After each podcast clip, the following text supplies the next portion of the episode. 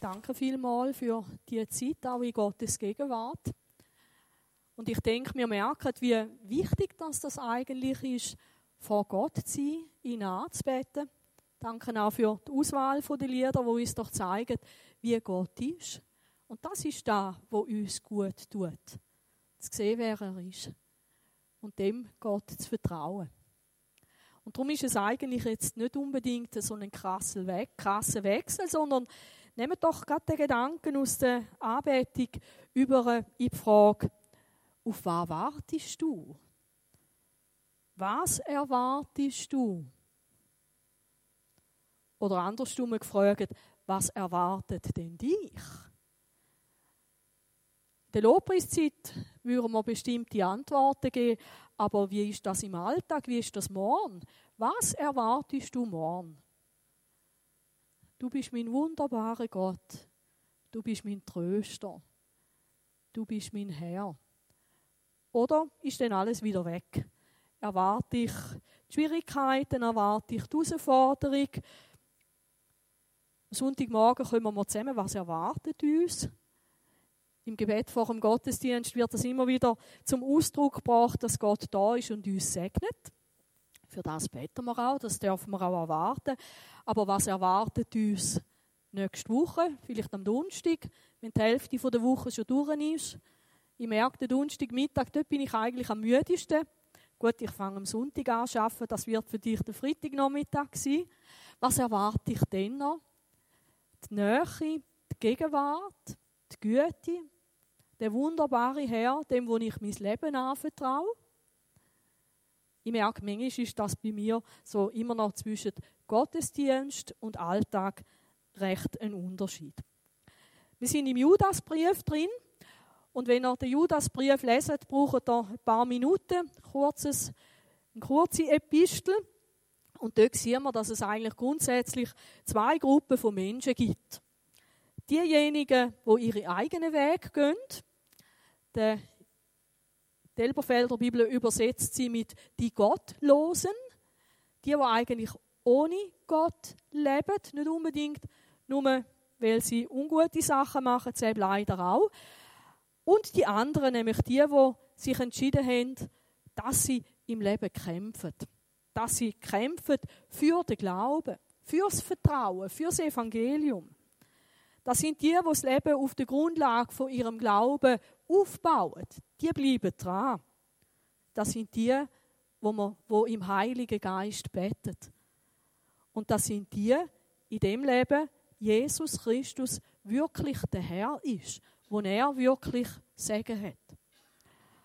Und das ist spannend, die beiden Gruppen von Menschen. Und wir sind mittlerweile beim Vers 21 gelandet und dort redet der Judas von den Leuten, die in Gott geliebt sind, also von der Gruppe, wo ich hoffe, dass wir alle dazu gehören. Das sind die, die mit Gott leben. Und dort lesen wir im zweiten Teil, bewahrt euch in der Liebe Gottes. Ist ja spannend, einfach vielleicht als Erinnerung zum letzten Mal. Eben Gottes Liebe ist wie die Sonne, die ist immer und überall da. Jetzt auch. Aber wenn draußen die Sonne scheint und ich mich in meinen Keller verkrüche, dann entziehe ich mich selber der Sonne. Wir können uns der Liebe von Gott entziehen. Das können wir, obwohl sie da ist. Denn wenn ich meinen eigenen Weg gehe, vielleicht sogar eben in meiner Verzweiflung, statt die Sonne raus in den Keller sitze und dann erreicht mich etwas von der Liebe von Gott nicht mehr. Nicht, weil sie nicht mehr da ist, sondern weil ich daraus rauslaufe. Darum sagt Judas, wir sollen das nicht so machen. Wir sollen in der Liebe Gottes bleiben. Und jetzt kommt der neue Aspekt, den ich heute Morgen mit euch möchte anschauen Und da heißt nach der Luther-Übersetzung, und wartet auf Barmherzigkeit von unserem Herr Jesus Christus zum ewigen Leben. Der Judas er braucht einen Haufen so Schlüsselwörter. Das macht es nicht unbedingt einfach, zum eine Predigt vorbereiten. Weil was um Himmels Willen ist Barmherzigkeit?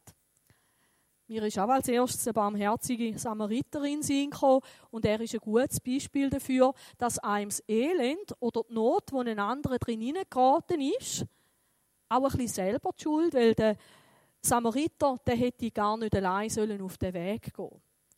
Da hat man dort mal gewusst, dass das ein Weg ist, der mega gefährlich ist und darum ist man mit einer ganzen Reisegruppe, mit einer Karawane gegangen. Und ich meine, was macht er auch noch total verkehrt? Statt von, Jerusal äh, Stadt von Jericho auf Jerusalem mit Nähe von Gott, läuft er in der verkehrten Richtung. Also man könnte sagen, der hat jetzt alles gemacht, wo er eigentlich auch selber die Schuld ist dran. Und Barmherzigkeit von Gott hat es genau auch mit dem zu tun. Nicht mit den Sachen, die einfach so passieren, sondern den Sachen, die passieren, weil ich auch ungute Sachen mache, ungute Entscheidungen treffe. Oder vielleicht jemand anders für mich. Wenn jemand anders ungute Aktionen startet, dann kann ich auch in eine Notsituation hineinkommen, wo es dann eben Barmherzigkeit braucht. Und spannend ist, da gehört zu Gott dazu. Gott handelt aus Mitgefühl mit uns. Er sitzt nicht als kalter Despot irgendwo neimet und beobachtet, ob wir jetzt die ganze Sache richtig machen oder nicht. So ist er nicht. Gott hat Mitgefühl mit unserem Leid aber nicht bloß es Bedauern, auch die armen Menschen, auch jetzt ist er wieder in der Arbeit dran und der hat jetzt seine Schwierigkeit. Ich hoffe, er schafft es bis zum nächsten Sonntag und betet mich dann trotzdem wieder an. So ist Gott nicht. Sondern Gott hat Mitgefühl und er handelt entsprechend. Es ist nicht Barmherzigkeit, wenn du einer Not nicht begegnest. Dann hast du vielleicht Mitleid, Mitgefühl, aber du bist nicht barmherzig. Nach der Definition. Weil Barmherzigkeit macht etwas.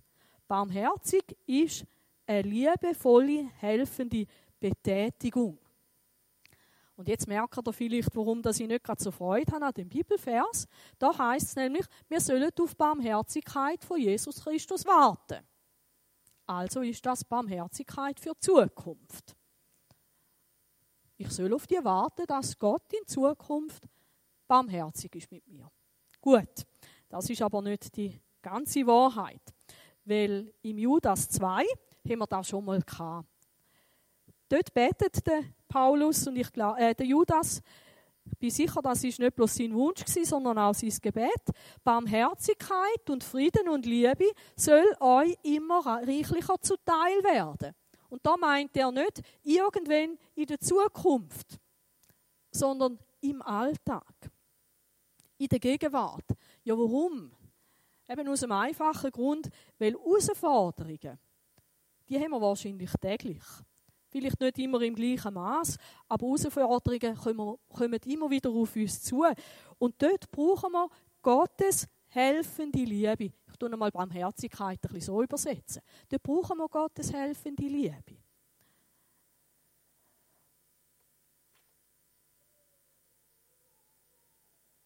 Da habe ich die Hoffnung für alle genommen, weil wir singen es einmal ganz ähnlich. Dort heißt es, die Güte des Herrn hat kein Ende. Sein Erbarmen hört niemals auf. Es ist jeden Morgen neu. Da stimmt es nicht, oder? Wir singen einmal, es ist neu jeden Morgen. Es ist jeden Morgen neu. Groß ist deine Treue, o oh Herr.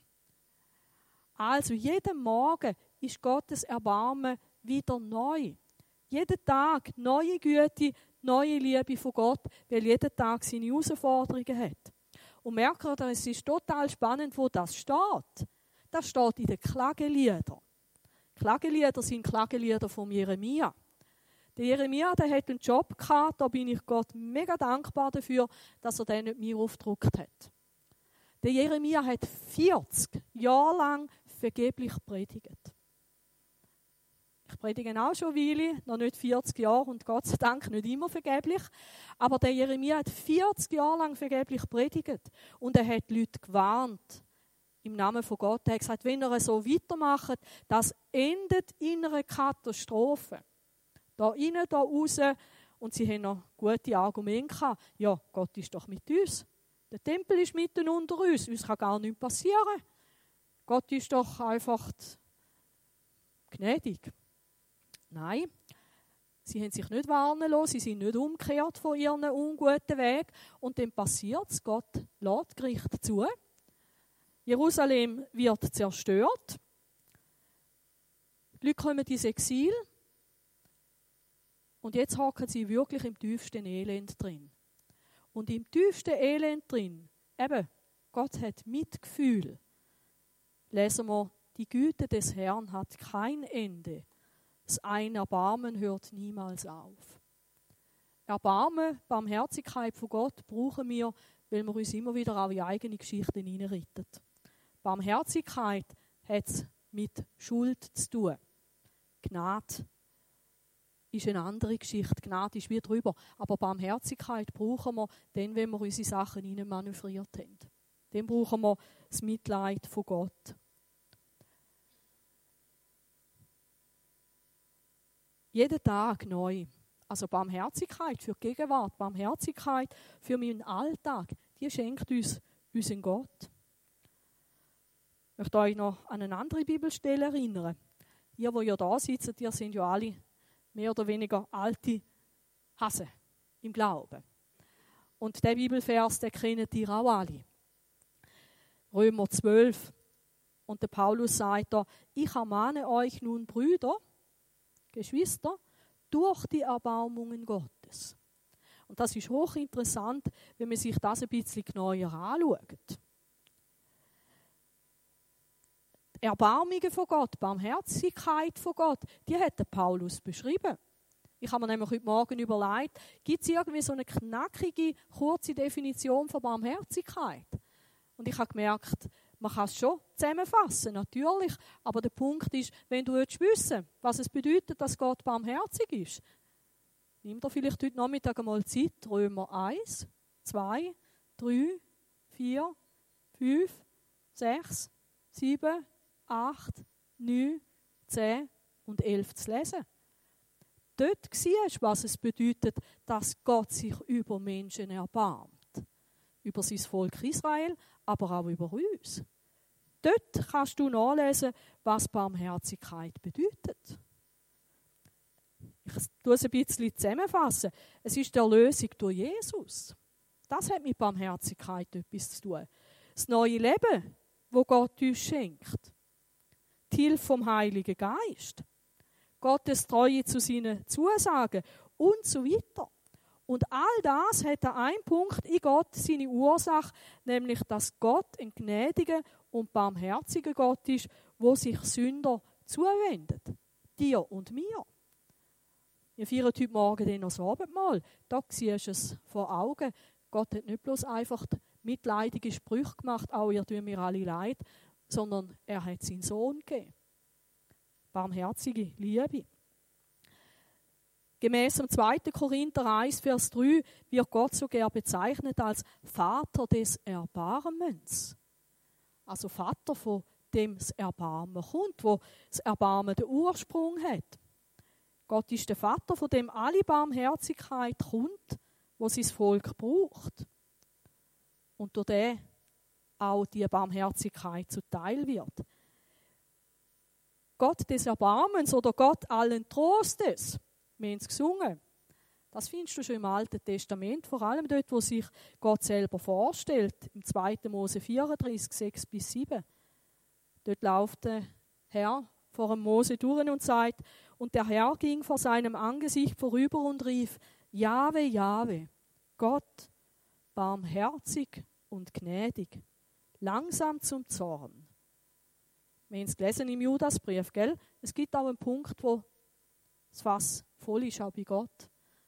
Und da soll eine Warnung sein für alle, die das nicht ernst nehmen. Und reich an Gnade und Treue.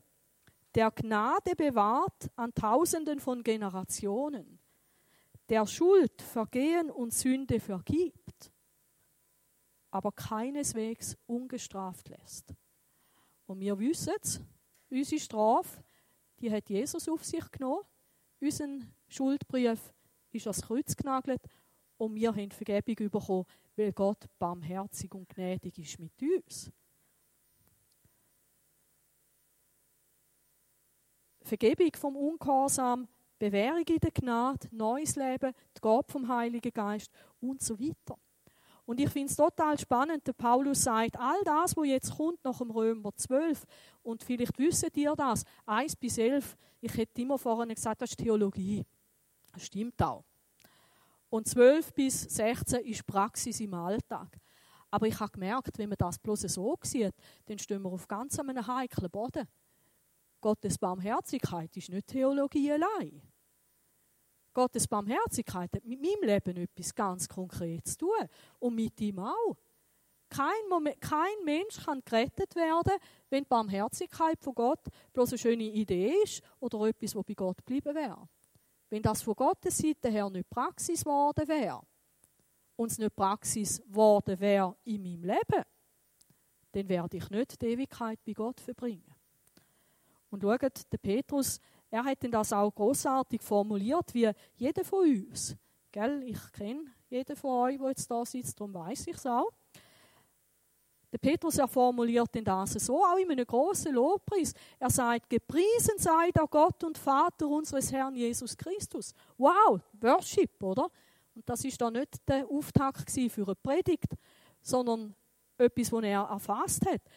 Der uns nach seiner großen Barmherzigkeit wiedergeboren hat zu einer lebendigen Hoffnung. Gott hat etwas gemacht. Wenn Gott dich nicht von neuem geboren hätte, jetzt kannst du sagen, ja, aber ich habe mich für Jesus entschieden. Ich habe das Übergabegebet gesprochen. Ja, super, großartig, toll, unbedingt. Aber was hat Gott gemacht? Erstens hat er dich zu dem Punkt angebracht. Da ist viel vorlaufende Gnade, sagt man so schön, ist ganz viel da schon passiert. Und in dem Moment, wo du deinen kleinen Schritt gemacht hast, hat Gott etwas viel Größeres tun. Er hat nämlich dich wiedergeboren wegen seiner großen Barmherzigkeit. Weil er Mitleid hat, Mitgefühl hat mit dir. Er hat gesehen, wo du steckst. Genau, wenn jetzt du in einem christlichen Elternhaus aufgewachsen wärst oder bist, dann können sagen, ja, ich habe nie, nie etwas Böses gemacht. Ja, ist gleich auch ein Sünder der in die falsche Richtung gelaufen ist. Es war ein riesengroßes Geschenk von Gott an dich, dass du hast in so einer Familie auf die Welt kommen. Es war vielleicht für dich einfacher und ein kürzerer Weg, wie wenn Gott dir über viele Jahre nachgelaufen ist und dich irgendwie auf einen anderen Weg können einladen Aber alle erleben es gleich, nämlich die große Barmherzigkeit. Und jetzt müssen wir mal schauen, zu was? Zu einer lebendigen Hoffnung. Wir glauben nicht irgendetwas Todes sondern eine berechtigte Hoffnung. Durch die Auferstehung Jesu Christi aus den Toten. Mit einem lebendigen Gott. Und jetzt schaut mal, eigentlich müsste man sich jetzt da festheben am Stuhl. Weil entweder überwältigen sie uns oder wir checken nicht, was da steht. Zu einem unvergänglichen und unbefleckten und unverwelklichen Erbteil. Da ist etwas, was für immer frisch und knackig und toll ist für uns. Wenn du in den Himmel kommst, hast du nicht irgendetwas, wo einfach noch übrig bleibt und schon seit vielen Jahren auf dich wartet und vor sich angegammelt hat. Sondern das ist etwas Großartiges. Etwas, wo im Himmel aufbewahrt ist für dich. Am sichersten Ort. Im besten Tresor. Aber für dich, da hat es ein Etikett drauf. Und dort steht für Markus. Und der Markus muss dann schauen. Markus Meyer, da gibt es noch verschiedene, oder? E, I, A, I, A, Y, A. Aber für dich hat es dort etwas. Und schaut mal, es geht noch weiter. Die ihr in der Kraft Gottes. Und jetzt sind wir wieder bei dem, was Gott tut. Was macht Gott? Die ihr in der Kraft Gottes durch Glauben bewahrt werdet zur Rettung. Also Gott hat dich nicht bloß eingeladen und gesagt, weißt du was, einmal bin ich dir barmherzig, vielleicht im Alltag auch noch, aber ob du in den Himmel schaffst, ich wünsche dir viel Glück. Er bewahrt dich zur Rettung in seiner Kraft. Aber eigentlich gehen wir gar nicht raus aus dieser wunderbaren Beziehung zu Gott, die bereit steht, in der letzten Zeit offenbar zu werden. Das ist vielleicht das, was bei uns ein bisschen die Spannung auslöst. Das ist noch ein bisschen Zukunftshoffnung. Aber wenn das Ende kommt, dann werden wir dabei sein. Und dann werden wir nachher können unterschreiben und werden sagen, es ist genau so gewesen, wie es Gott gesagt hat.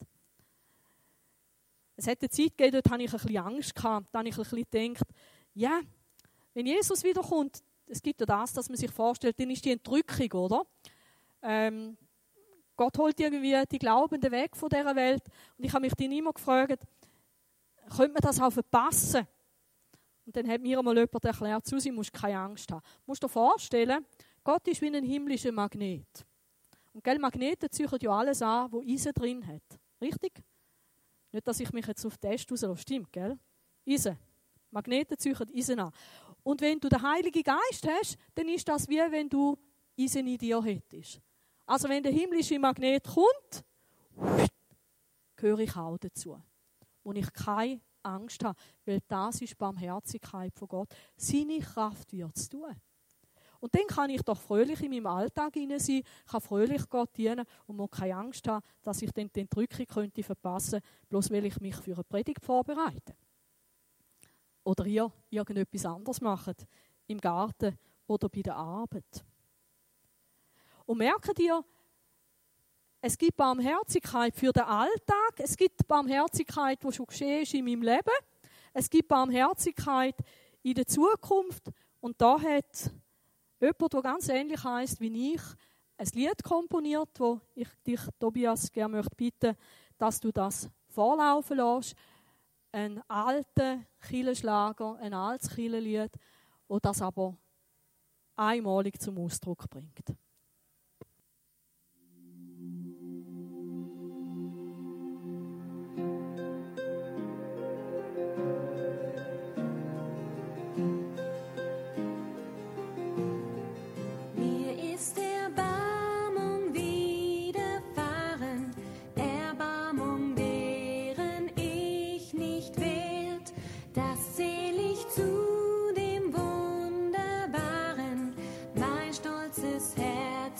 sneeze.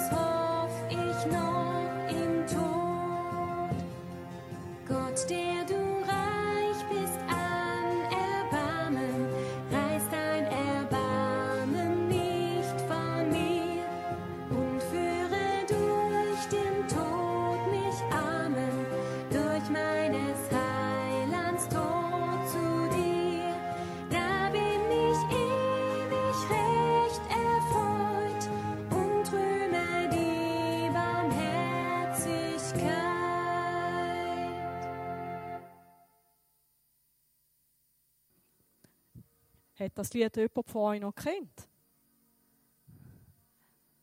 Gewaltig, hä? Also der Mann, der Philipp Friedrich Hiller, er hat wirklich das, den ganzen Umfang gesehen. Eben von Anfang bis zur Vollendung ist es Erbarmen, ist es Barmherzigkeit Gottes. Und wenn der Judas uns sagt, dass wir uns ausrichten, warten auf Barmherzigkeit.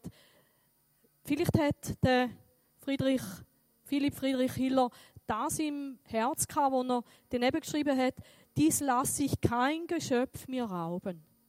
Dies soll mein einzig Rühmen sein. Auf dies Erbarmen will ich glauben. Auf dieses Bett ich auch allein. Auf dieses duld ich in der Not. Auf dieses hoffe ich noch im Tod.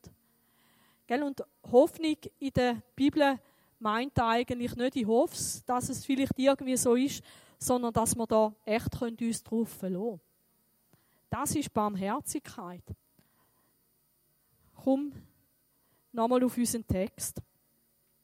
Wartet auf Barmherzigkeit von unserem Herr Jesus Christus zum ewigen Leben. Da geht es jetzt um die Zukunft. Denn wenn Jesus wiederkommt und seine Herrschaft vollendet, ich habe es schon gesagt vorhin, Jesus bringt mich ans Ziel. Jesus aber der Herr, unser Herr Jesus Christus. Er wird kommen, der gerechte Richter, wo aber auch mein Retter und Heiland ist. Eben lesen vielleicht nochmal im Judasbrief nach, was passiert, wenn jemand kein Heiland hat. Dann kommt das Gericht von Gott und es ist gerecht. Nur gerecht. Und jeder wird dort seine Strafe bekommen für das, was er tun hat und für das, was er gesagt hat. In dem Bereich, wo er eben nicht sich Gott unterstellt hat. Das ist eine ganz ernste Geschichte mit dem Judasbrief. Es hat so Phasen gegeben, wo ich einmal vor der Predigt, gerade über die schwierigen Sachen, habe ich recht schlecht geschlafen. Weil da haben wir wie irgendwie vielleicht den auch nicht mehr so vor Augen. Der gerechte Richter, wo mein Retter und mein Heiland ist, wo für mich am Kreuz gestorben ist. Wo bei mir ist, alle Tage und mich ans Ziel bringt. Und mich aus der Gemeinschaft mit Gott da in die völlige Gemeinschaft mit Gott bringt für immer. Barmherzigkeit Wohin? Auch zum ewigen Leben. Ewig heißt für immer. Das ist schön. Und das Wort Leben, da machen wir ganz eine kurze griechische Lektion. Bios, Biologie, das kennt ihr als Wort, oder? Das ist unser biologisches Leben. Und unser biologisches Leben, das hat, wenn wir nicht vorher zu Jesus kommen, weil er uns kommt holen, das hat das Verfalldatum. Irgendwann ist das Leben auf dieser Welt fertig. Und da steht eben jetzt nicht ewiges Bios, ewiges biologisches Leben, sondern da steht Zoe. Und Zoe ist das Leben, wo Gott hat. Im Johannes 1,4 heißt es, in ihm war das Leben. In Jesus ist das Leben gewesen. Und dort steht eben nicht Bios, sondern dort steht Zoe. Und wenn Jesus sagt, ich bin der Weg und die Wahrheit und das Leben, meint er eben nicht das biologische Leben auf der Welt, sondern er meint das Leben von Gott. Und das ist Zukunfts Zukunftsperspektive. Auf das darf ich schauen, auf das darf ich vertrauen und mich eben nicht von dem Ziel ablenken lassen. Und ich denke, das ist so wichtig neben allen anderen Anweisungen, die der Judas uns gibt, dass wir uns wirklich Jesus vor Augen halten. Dass wir diese Perspektive haben. Schau, was ist das Schlimmste, was in deinem Leben passieren kann? Das ist, dass du stirbst. Wenn du gestorben bist, dann erlebst du aber das Größte, was man erleben kann. Darum ist der Tod nicht das Schlimmste für einen Christ. Das Schlimmste wäre, wir würden Gott verlieren. Das Schlimmste wäre, wir würden ohne Gott in die Ewigkeit gehen. Und vielleicht hilft dir das auch, gewisse Sachen einfach da durchzustehen. Gott nimmt uns nicht alle Steine aus dem Weg. Und manchmal erwartet er auch, dass wir durch Sachen durchgehen. Und Paulus der hat doch tatsächlich den Mumm gehabt, zum zu sagen, die Leiden auf dieser Welt, ich glaube, die stehen in keinem Verhältnis mit der Herrlichkeit, wo mal wird sein. Gell, wir hätten gerne alles Leiden auf dieser Welt, wäre auch schon vorbei. Aber offensichtlich lädt Gott uns in gewissen Sachen auch drin. Und dann ist es wichtig, wohin dass ich schaue. Beim Skifahren habe ich gelernt, wenn es einen Baum auf der Piste hat, nicht auf den Baum zu schauen, sondern auf die beiden Stangen, die das Ziel sind. weil man eine Tendenz hat, dort hinzufahren, wo man hinschaut. Und jetzt komme ich wieder zum Anfang. Auf was wartest du? Was erwartest du? Erwartest du Barmherzigkeit von Gott, wo dich durch die nächste Woche durch begleitet? Erwartest du Barmherzigkeit von Gott auch zum ewigen Leben? Und ich glaube, dann kommt unser Leben auch ein anderes Gewicht über. Der Judas, er hat ja den Brief geschrieben, weil er die Leute gewarnt hat von denen, wo vielleicht ganz sanft und unscheinbar die Leute von Jesus vom Glauben wegbringen. Warum ist das möglich, wenn ich nicht mehr auf Jesus schaue? Wenn er nicht mehr meine Quelle ist? Wenn ich plötzlich anfange haudern und wuseln und organisieren, weil ich jetzt irgendwie alles selber muss im Griff haben muss. Weil es mich aus dieser Ruhe rausnimmt, wo ich kann, wenn ich auf Jesus schaue. Wartet auf Barmherzigkeit von unserem Herr Jesus Christus zum ewigen Leben. Mache das. Und darum schließe ich mit Sprüch 10, 28. Dort steht, das Warten den Gerechten. Und ich würde sagen, die, die gerecht gemacht worden sind, weil Gott eben barmherzig war. Das Warten den Gerechten führt zur Freude. Und vielleicht auch bei dir und bei mir zur Vorfreude wenn ich nämlich weiß, wo mein Ziel endet und was auf mich zukommt. Da kann ich mich bloß freuen. Gell? Ich glaube, spätestens in 70 Jahren bin ich dann auch bei Jesus, dann wäre ich ein bisschen mehr wie 120. Aber wahrscheinlich schon vorher. Hey, und dann sehe ich es. Dann ist all das, was da auch schwierig war, mühsam war, es ist vorbei. Es ist vorbei für immer. Und ich darf für immer in der Ewigkeit von Gott sein. Ich lebe gern, aber das macht für mich Freude, das macht für mich Vorfreude. Und wenn ich jemanden zu Jesus führen, wo vielleicht viel zu früh vor seiner Zeit müsste sterben, dann weiß ich, er ist jetzt die oder sie ist jetzt die Gell, ich bete nie dafür, dass jemand stirbt, wenn er krank ist. Ich bete dafür, dass er wieder gesund wird. Aber ich weiß, wenn er Jesus hat, dass er am richtigen Ort ankommt. Das Warten der Gerechten wird, führt zur Freude. Und das andere stimmt eben auch. Könnt ihr auch den Judasbrief dazu lesen. Aber die Hoffnung, die Wünsche der Gottlosen werden zunichte. Gell? Der stirbt dann vielleicht auch mit 120. Aber dann ist es nicht bloß fertig auf dieser Welt, sondern es wartet ganz eine unschöne Zukunft auf die Person. Ein ewiges Gericht. Ewige Strafe keine Chance mehr, an der Zukunft etwas zu ändern. Eben an dem Ort, wo Gott für den Teufel parat gemacht hat und nicht für die Menschen. Nehmen wir das ernst. Und frag dich vielleicht, was erwarte ich wirklich? Erwarte ich Barmherzigkeit von Gott in den nächsten Wochen? Ist das meine Erwartungshaltung? Oder macht es vielleicht etwas in mir, wo ich denke, äh, ob es denn Gott wirklich gut meint nächste Woche mit mir? aber immer noch an meiner Seite ist. Das sind ja manchmal unsere Gefühle, oder? Und ich glaube, dann ist es wichtig, wieder anzuschauen, zu welchem Gott gehöre ich? Wie steht er zu mir? Und dann ist es vielleicht gut, Lobpreis, sich eine Lobpreiszeit machen, die Hai. Vielleicht müssen wir einmal eine CD aufnehmen, Christine. Und dann könnten wir jeden Tag die Lieder auch die Hai hören und darüber nachdenken. Und dann ermutigend eben in den Alltag hineingehen freue mich, dass wir miteinander dürfen Abendmahl feiern. Weil eben, das zeigt uns Gottes Barmherzigkeit auf eine ganz schöne Art und Weise. Eben wir, die eigentlich gar nichts anderes verdient hätten wie Strafe. Die einen mehr oder weniger, dort wäre Gott schon ganz gerecht, aber ganz ehrlich gesagt, meine Strafe nehmen abhocken. Egal, ob sie groß oder klein ist, ohne dass ich in der Gegenwart von Gott bin. Also da brauche ich eigentlich überhaupt nicht. Und Gott ist barmherzig und er hat alles gemacht und gegeben, was er können für uns. Und ich möchte gerne den Martin bitten, den Richard und Marlis. Und nehmen wir noch eine Dame. Judith, kommst du noch helfen? Nicht? Dann versuche ich mein Glück bei der Vreni. Gut. Nein, ist recht darf man doch auch Nein sagen.